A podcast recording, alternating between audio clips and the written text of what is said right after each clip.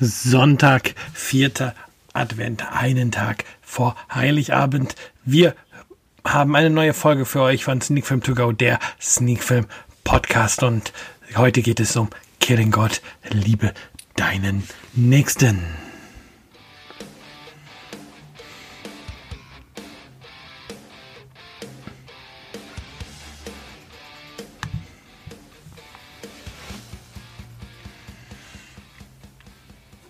Ja, und damit herzlich willkommen zur Folge 74 von Sneak Film To Go, der Sneak Film Podcast. Heute das Aufnahmedatum ist der 23. Dezember 2018. Somit sind wir kurz vor Heiligabend.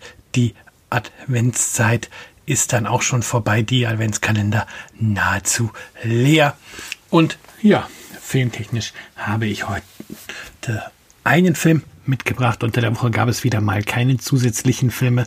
Somit gibt es heute auch keinen Filmrückblick, sondern nur das Hauptthema, das da eben heute lautet Killing God, Liebe deinen nächsten. Ein Film, der am 27.12., also am kommenden Donnerstag vom Aufnahmedatum gesehen, in die Kinos kommt im Verleih vom Farbfilmverleih und das Ganze ist eine Komödie Schrägstrich Horrorfilm, wenn man der IMDB glauben darf. Der Verleih selber bezeichnet ihn als schwarze Komödie. Und der ganze Film kommt aus Spanien. Ja, damit haben wir die Eckdaten soweit schon mal abgehandelt. Vielleicht FSK ist noch nicht bekannt oder mir noch nicht bekannt. Länge 93 Minuten. Und ja, bevor wir zur Meinung, zu meiner Meinung kommen, erst einmal die Inhaltsangabe.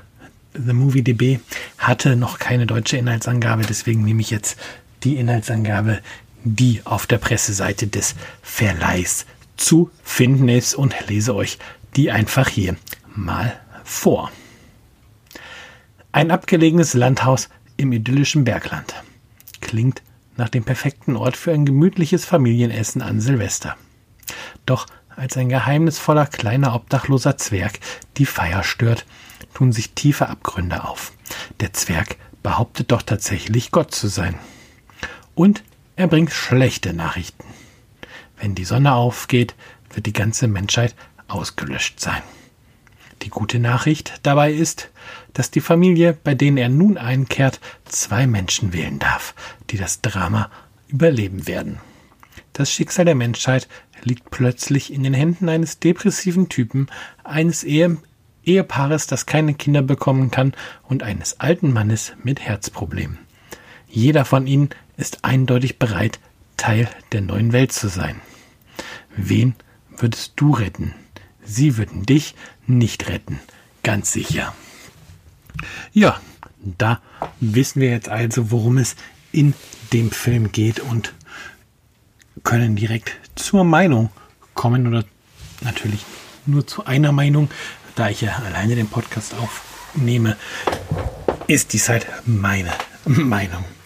Ähm, ja, ich habe den Film gestern Abend in Ruhe geguckt und was soll ich sagen? Also ich habe mich ganz gut unterhalten gefühlt. So viel sei schon mal verraten. Der Film ist jetzt unterm Strich sicher kein Meisterwerk und hat auch seine leichten Längen. Das muss man leider auch ähm, zugeben. Aber im Grunde und Ganzen bekommt man hier einen gelungenen Film ähm, mit ja einer Prise schwarzem Humor. Das kann man so sagen mit einigen wirklich frechen Dialogen. Und ja, auch die Thematik ist halt wirklich gut gelungen, weil es herrscht schon ein gewisses Konfliktpotenzial innerhalb der Familie.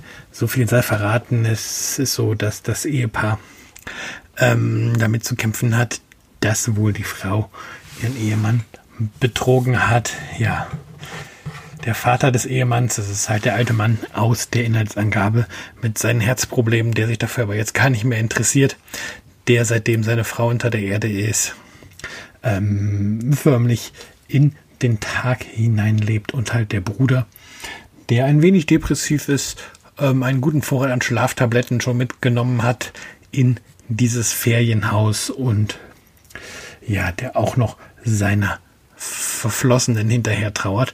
Von daher, es ist schon unter den vier Personen alleine äh, gewisser Zündstoff gegeben und das stellt der Film auch ziemlich klar schon bevor dieser ominöse ähm, Kleinwüchsige vorbeikommt, der sich als Gott ausgibt. Und ja, im Grunde, wenn dieser Kleinwüchsige auftaucht, verschärft sich die Situation eigentlich ja nur noch, weil ja diese doch etwas zerrüttete Familie muss halt nun oder soll nun eine überlebenswichtige wichtige Entscheidung treffen, wer ähm, die Auslöschung der Menschheit überleben soll. Und ja, man ist sich dabei noch nicht mal so einig, ob ähm, es einer aus ihrem Kreis sein muss oder ob man nicht auch jemand anderes wählen darf, der überleben soll. Und da ist tatsächlich viel, viel, wie gesagt, viel, viel Potenzial für Meinungsverschiedenheiten gegeben. Und ja, das schlachtet der Film über die Laufzeit dann eben auch aus und man muss sich jetzt bewusst sein, auch wenn die EMDB davon spricht, dass der Film den Horrorgenre, ähm, wie heißt es, zugeteilt ist oder zugehörig sein soll. Horrorelemente gibt es hier tatsächlich wenig, von daher trifft es die Bezeichnung pechschwarze Komödie des Filmverleihs schon viel, viel besser. Man bekommt hier halt einen Film, der ein relativ düsteres Setting hat, aber tatsächlich hauptsächlich von seinen Dialogen und ähm, ja, dem inneren Kampf für jedes einzelne dieser Familie mit sich selbst lebt. Und ja, da, das muss man mögen. Man muss halt bereit sein, einen Film zu schauen, wo man wirklich zuhören muss und die Feinheiten in den Dialogen ähm, aufschnappen muss. Und ja, dann bekommt man hier wirklich einen gelungenen Film präsentiert mit ähm, ja, einem Ende, was vielleicht etwas zu absehbar ist. Da möchte ich jetzt aber gar nicht weiter drauf eingehen, weil vielleicht kann dieses Ende ja doch den ein oder anderen Zuschauer überraschen, aber für mich auf jeden Fall eher ein absehbares Ende. Aber das ist halt nur ein, ein, ein, eine Kleinigkeit in dem Film. Wie gesagt, eigentlich ist der Weg hier das Ziel, der Weg zu diesem Ende und die Entscheidung, die diese vier oder diese vierköpfige Familie, auch wenn die Frau angeheiratet ist, gehört sie ja irgendwie zur Familie und das macht auch der Vater des Ehemanns schnell, schnell klar. Halt wie diese Familie mit der Situation umgeht, das ist das, was hier im Mittelpunkt Mittelpunkt steht. Hm. Auch wenn mir der Film eigentlich ganz gut gefallen hat, ähm, habe ich mir ein wenig die Frage gestellt, ist Killing God, Liebe deinen Nächsten ein Film, den man im Kino schauen muss? Ähm, auf der einen Seite würde ich sagen, ja, weil es ist tatsächlich so, wenn man zu Hause auf der Couch ist, da ist man schneller mal abgelenkt, schaut vielleicht zwischendurch öfters mal aufs Handy oder macht Pause, weil man dies und das erledigen will. Und eigentlich ist Killing God ein Film, wo man sich diese anderthalb Stunden hinsetzen sollte und in diese Filmwelt eintauchen. Von daher würde ich sagen, es ist ein Film, den man sich im Kino anschauen sollte. Auf der anderen Seite ähm, sind die gezeigten Bilder jetzt nicht zwingend das, ähm, wofür man die große Kinoleinwand braucht. Im Grunde, man könnte fast sagen, ja, auch wenn es das technisch gesehen nicht ist oder per Definition nicht ist, aber im Grunde kann man das Ganze auch als Kammerspiel bezeichnen. Nicht im negativen Sinne, sondern einfach, weil ähm, die Handlung in einem sehr eingeschränkten ähm, Umfeld stattfindet.